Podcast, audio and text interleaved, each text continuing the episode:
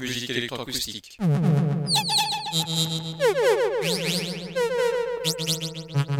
Musique concrète.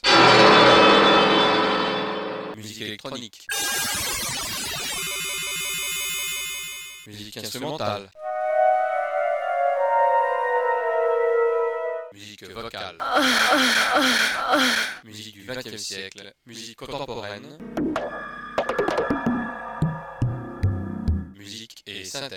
Une émission réalisée grâce à la phonothèque de l'IMEB, à la médiathèque de Bourges, à l'association des amis du GMEB.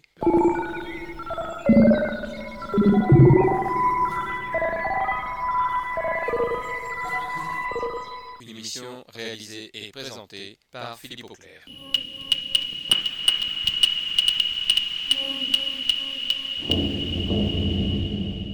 Musique et synthèse.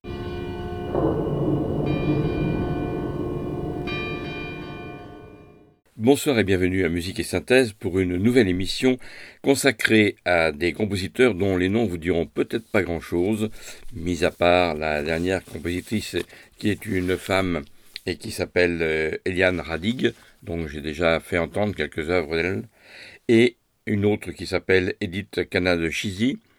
Sinon, les deux autres compositeurs sont des hommes, Nimrod Borenstein et Gavin Briard. Pourquoi j'ai choisi ces compositeurs Tout simplement pour les deux premiers, ce sont des compositeurs que j'ai découverts à la médiathèque de Bourges sur de très beaux enregistrements qui vous font découvrir euh, un autre espace musical et en particulier avec Gavin Briard, les chœurs accompagnés par un quatuor de saxophone, c'est très original. Nimrod Borenstein est plus classique et c'est par lui que nous allons commencer aujourd'hui. C'est un compositeur qui est né à Tel Aviv, c'est un compositeur dont j'ai trouvé les enregistrements à la médiathèque et que je vais vous faire découvrir. Il a grandi à Paris où il a commencé son éducation musicale à l'âge de 3 ans.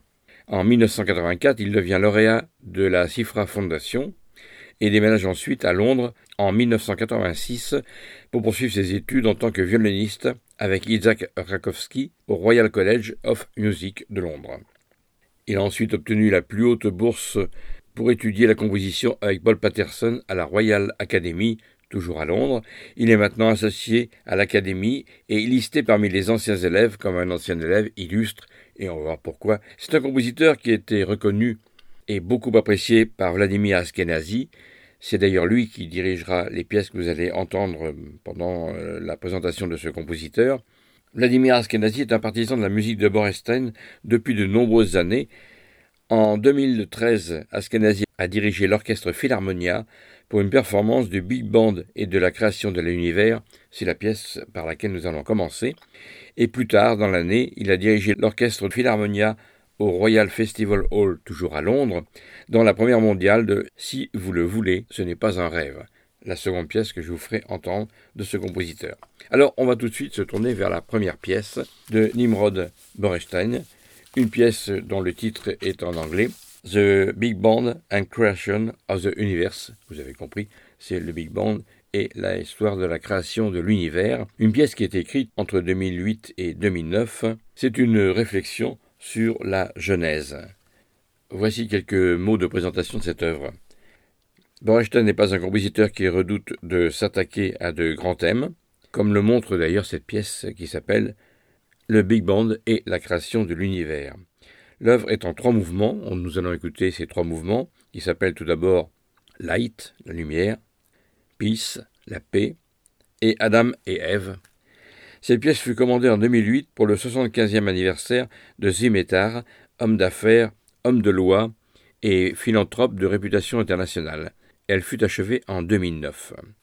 C'est une réflexion à la fois sur le livre de la Genèse et sur la pensée scientifique récente au sujet des origines de l'univers. Le premier mouvement, celui que nous entendons tout de suite, évoque l'explosion originelle et l'apparition de la vie et exprime l'activité foisonnante et effrénée. Bernstein promène l'auditeur dans tout l'orchestre, mettant à profit les coloris de chaque instrument, soit dans les passages solos obsédants, soit dans les ensembles de musique de chambre, et avant que reprenne l'orchestre complet. Un usage particulier, ça c'est à noter pour plusieurs œuvres de Bernstein, un usage donc particulier est fait, comme dans d'autres de ses œuvres, de la couleur du vibraphone, et c'est cet instrument qui entonne la triade La, Do, Mi, qui est le fondement du matériau musical de l'œuvre. En entrant chacun des autres instruments, le compositeur développe ce motif de manière différente, illustrant la diversité de la création. Voici donc ce premier mouvement de The Big Bang and Creation of Universe, ce premier moment qui s'appelle Light, la lumière.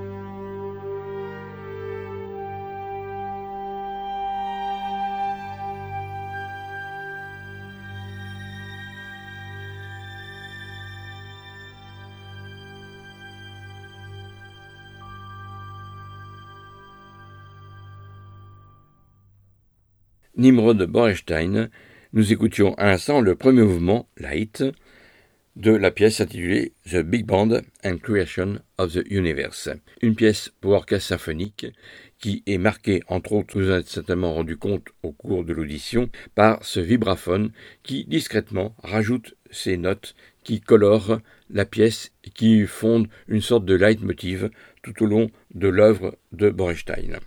Voici donc le second mouvement et le troisième mouvement. Le second mouvement, c'est Peace, c'est un adagio, la paix. Et le troisième mouvement, c'est Adam et Ève, l'allegro. Selon le compositeur, voici la présentation de ce second mouvement qui évoque, selon lui, le calme et le silence de la solitude que rien ne vient perturber, ainsi que l'harmonie sereine et heureuse de l'amour. Il s'agit bien de ce fait, dans ce second mouvement, d'une idylle pastorale, mais avec un courant sombre sous-jacent qui suggère la trajectoire incertaine du monde après cette période initiale d'innocence hélénique. Adam et Ève deviendra une réjouissante danse pour la vie. Ce sera le troisième mouvement. Vous allez entendre d'ailleurs le second mouvement, Peace, la paix, là un adagio, que je vais enchaîner au troisième mouvement, Adam et Ève, un allegro, puisque dans l'idée du compositeur, le second mouvement introduit le troisième mouvement. Adam et Ève, donc, eh bien, c'est une réjouissance dense pour la vie, entre guillemets, comme exprime le compositeur Borenstein. C'est un moment fluide, dont le dynamisme rythmique est tantôt délicat, tantôt dramatique, et dans lequel interviennent souvent les cordes d'un pizzicato, mais aussi le vibraphone, une fois de plus, la marque de fabrique du compositeur, la touche de couleur du compositeur. Voici donc ces deux mouvements suivants de la pièce intitulée The Big Bang and Creation of Universe. Vous avez écouté Light, le premier, qui correspond à la lumière. Le second mouvement, Peace, qui est un adagio, la paix. Et ce troisième mouvement qui conclut l'œuvre, un triptyque, Adam et Ève, un allegro.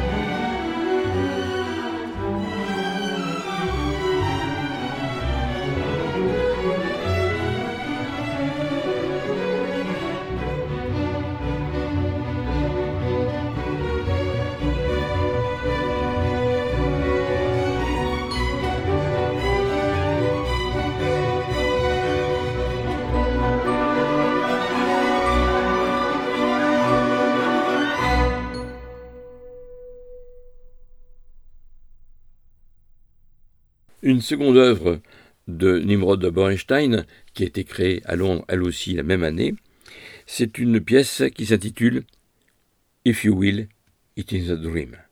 Si vous voulez, ce n'est pas un rêve. Nouvelle présentation de cette œuvre.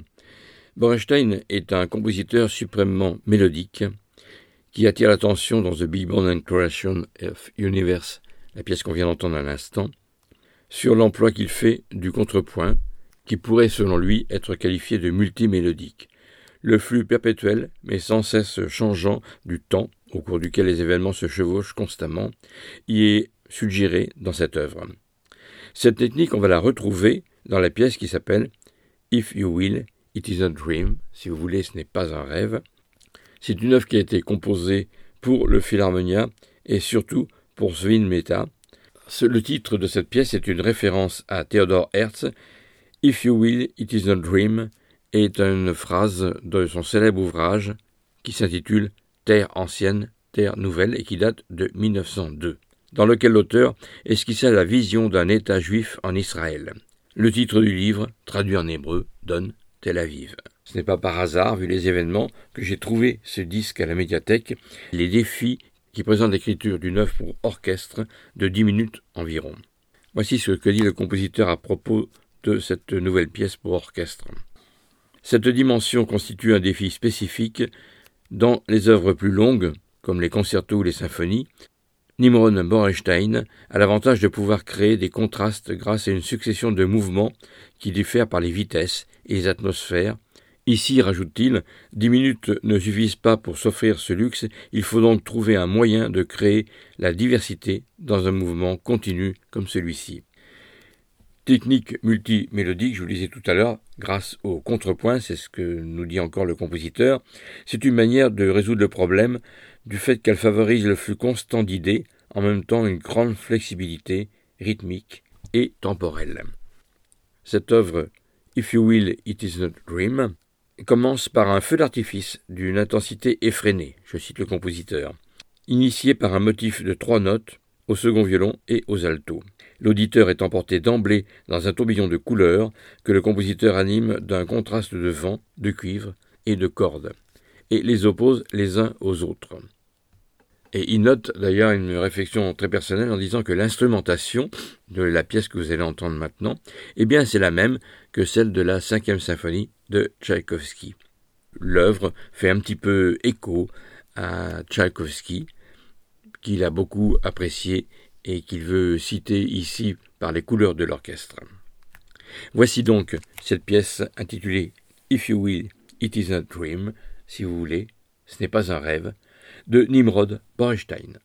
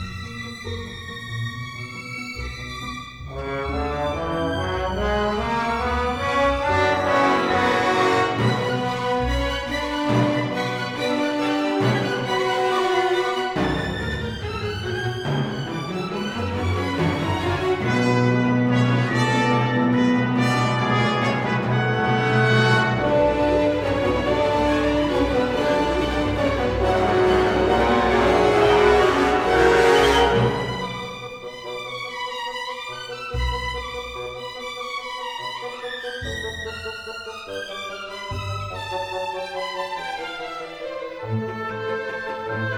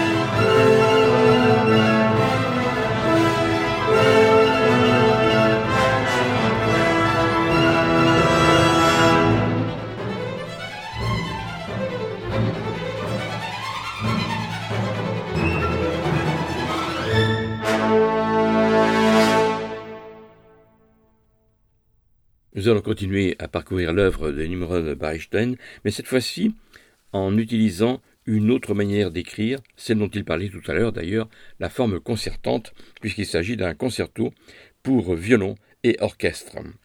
Ce concerto est en quatre mouvements un allegro, un moderato, un adagio et de nouveau un allegro final.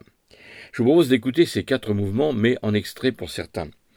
On écoutera un extrait de l'allegro, un extrait du moderato, un extrait de l'allegro final, mais l'adagio qui correspond au troisième mouvement de ce concerto, je propose de vous le faire entendre en entier, tout simplement parce qu'il a une très grande importance pour la mise en couleur de l'instrument de prédilection de Nimrod Borenstein, qui est le vibraphone, instrument que j'adore moi-même et dont je vais vous faire profiter de ses couleurs dans l'orchestre symphonique de cette œuvre.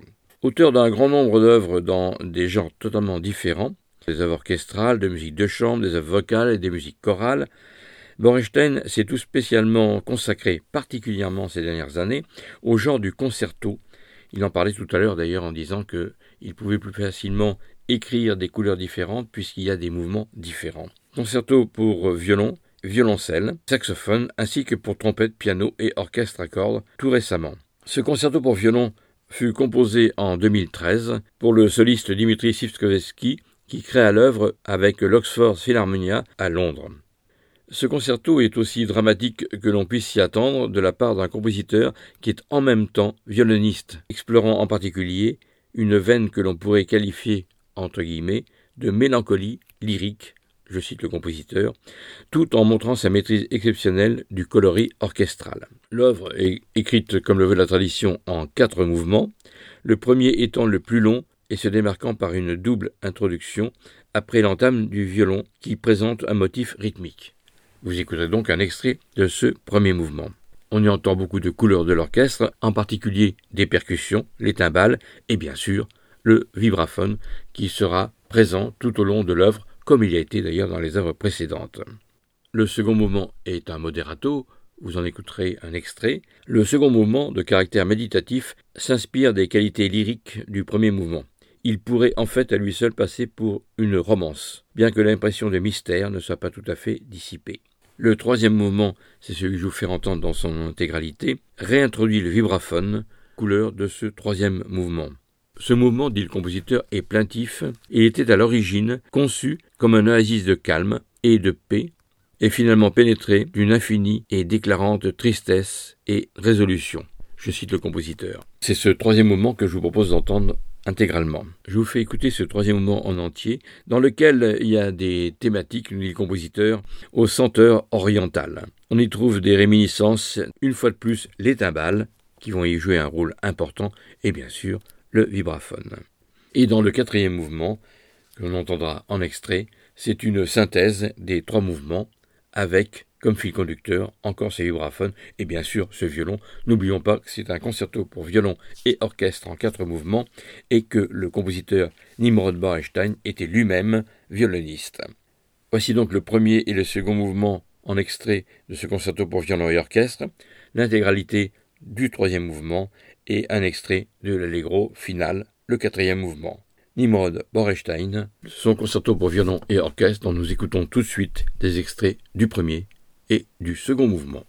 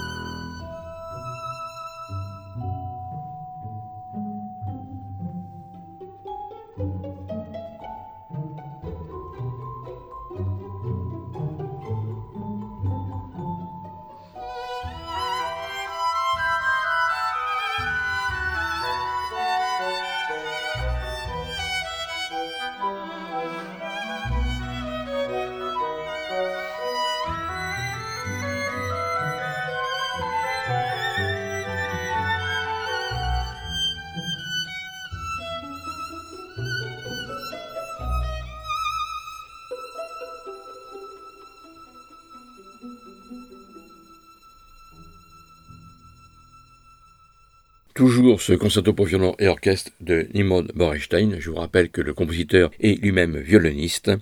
Nous venons d'entendre l'allegro initial et le moderato. Voici maintenant l'intégralité de l'adagio et toutes ses couleurs des percussions et en particulier bien sûr du vibraphone, puis pour conclure un large extrait de l'allegro final. Adagio, puis allegro final, Nimrod Borenstein, concerto pour violon et orchestre.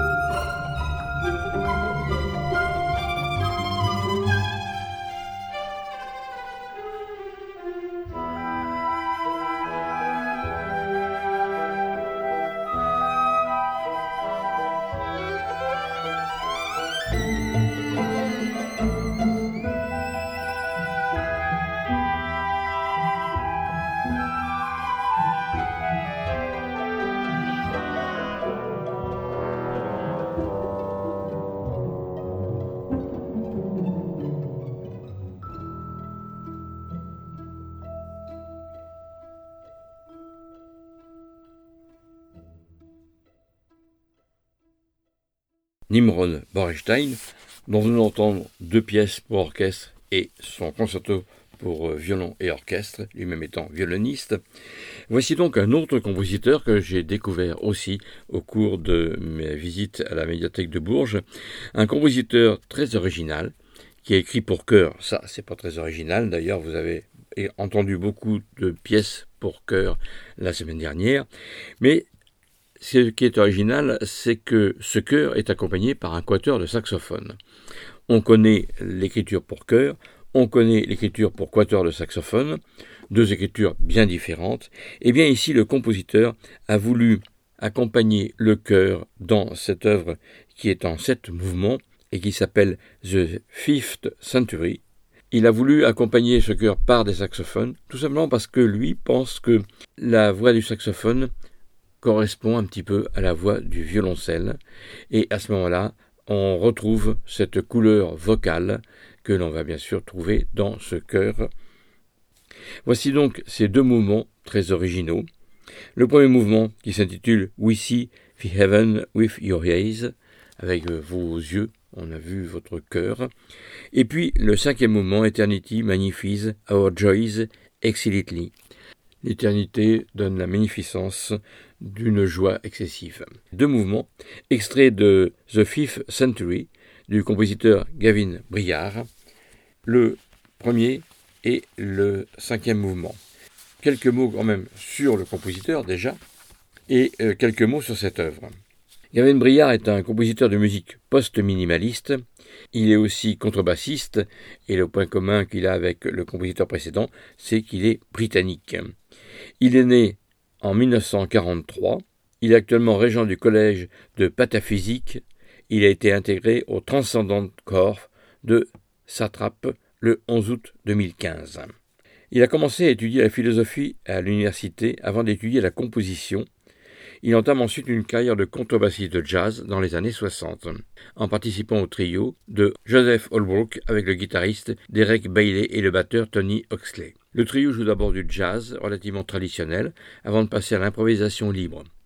Il n'est cependant pas satisfait de cette forme musicale et décide de se consacrer à la composition. Donc l'œuvre qui nous intéresse aujourd'hui de ce compositeur, c'est The Fifth Century, qui date de 2014, pour chœur équateur de saxophone, un des extraits de Century of Meditation, qui est le livre de Thomas Traherne, est intitulé The Fifth Century, d'où le nom de la pièce. Cette pièce, je vous rappelle, qui est en sept mouvements. C'est une œuvre donc écrite pour chœur, qui n'est pas précisé, on suppose c'est un chœur mixte, et un quatuor de saxophone. Quatre saxophones donc. Et je vous propose d'en entendre le premier et le cinquième mouvement pour avoir une idée de ce que donne la couleur de l'union entre le saxophone et la voix, le chœur ici. Gavin Briards.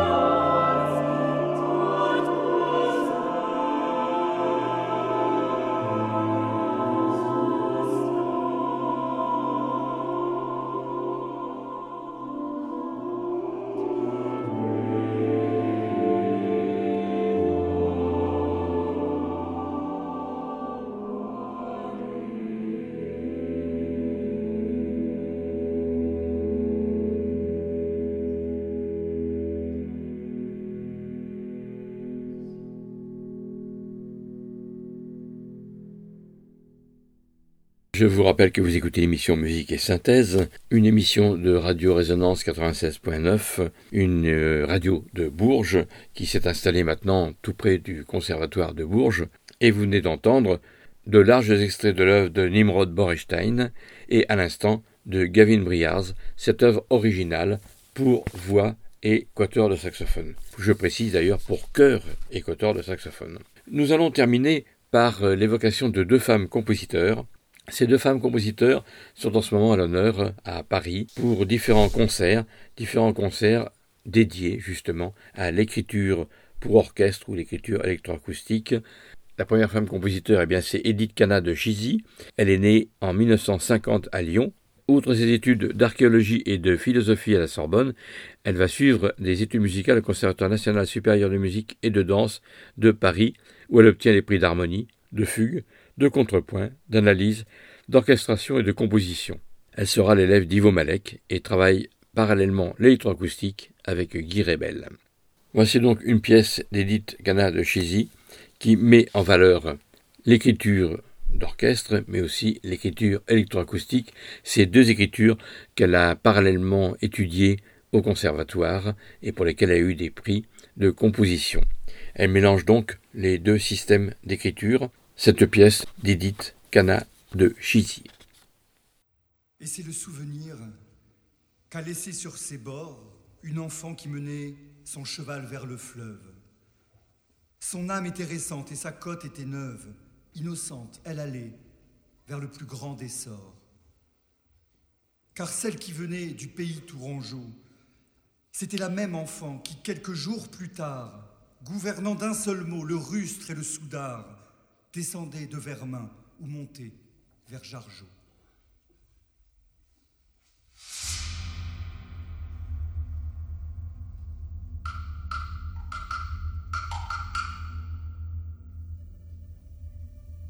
Je cherche en vain le repos qui me fuit.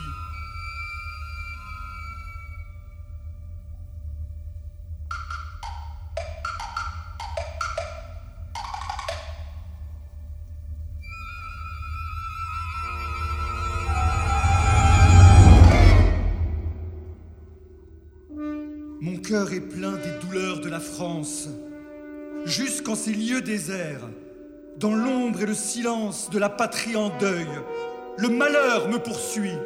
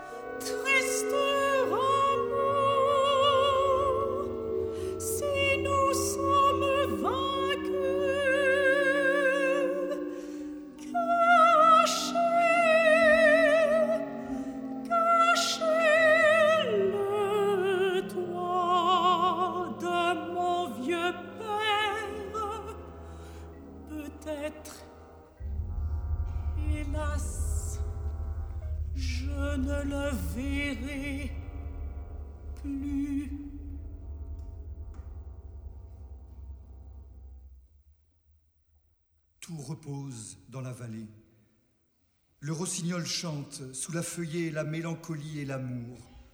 Déjà l'aurore éveille la nature, déjà brille sous la verdure la douce clarté d'un beau jour.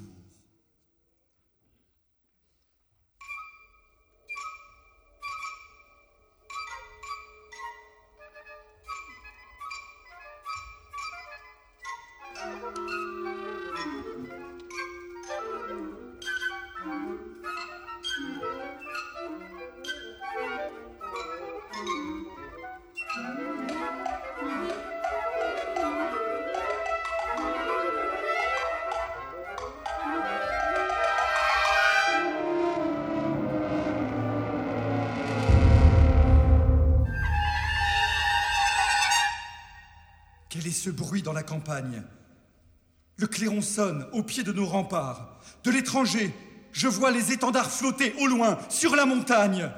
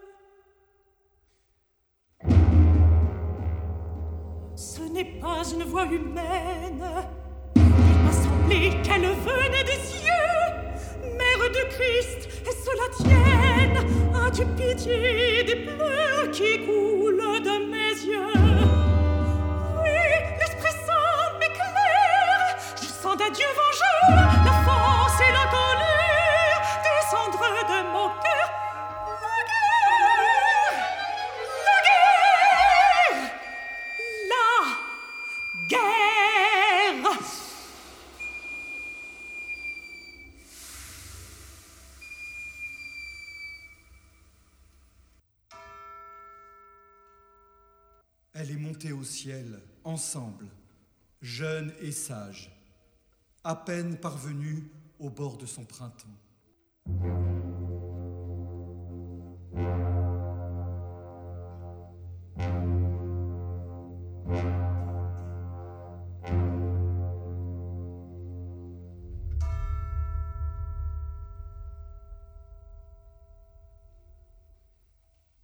Au bord de sa tendresse, et de son jeune temps, à peine débarqué de son premier village.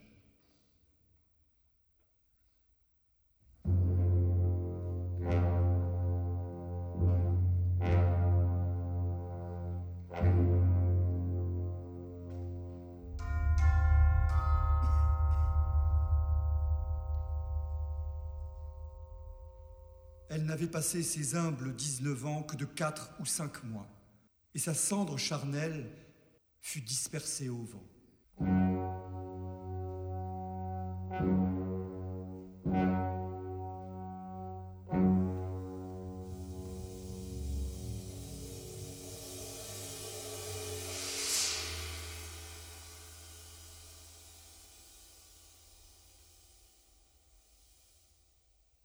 Une autre femme euh, qui est aussi euh, beaucoup jouée ces derniers temps à Paris et qui va proposer des concerts pour faire découvrir son œuvre ici purement électroacoustique, c'est Eliane Radig.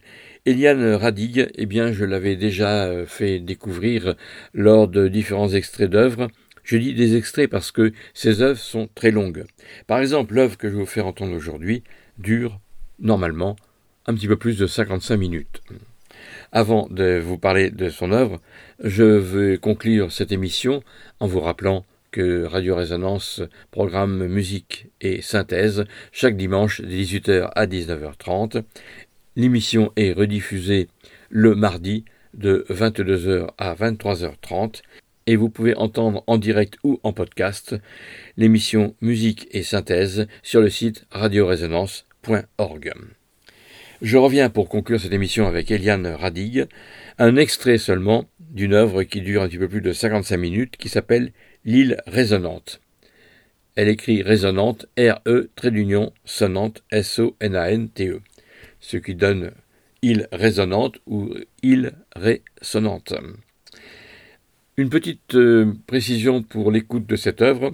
Pendant à peu près 1 minute 40, ne soyez pas surpris d'entendre le son que sur un seul canal de votre chaîne stéréo, parce que c'est l'écriture du compositeur. Le son sera diffusé sur les deux canaux au bout à peu près 1 minute 40, c'est la volonté du compositeur Eliane Radig dans cette œuvre qui s'appelle L'île résonante et d'où nous allons entendre un extrait pour conclure l'émission de ce soir. À bientôt, à dimanche prochain et bonne fin de soirée.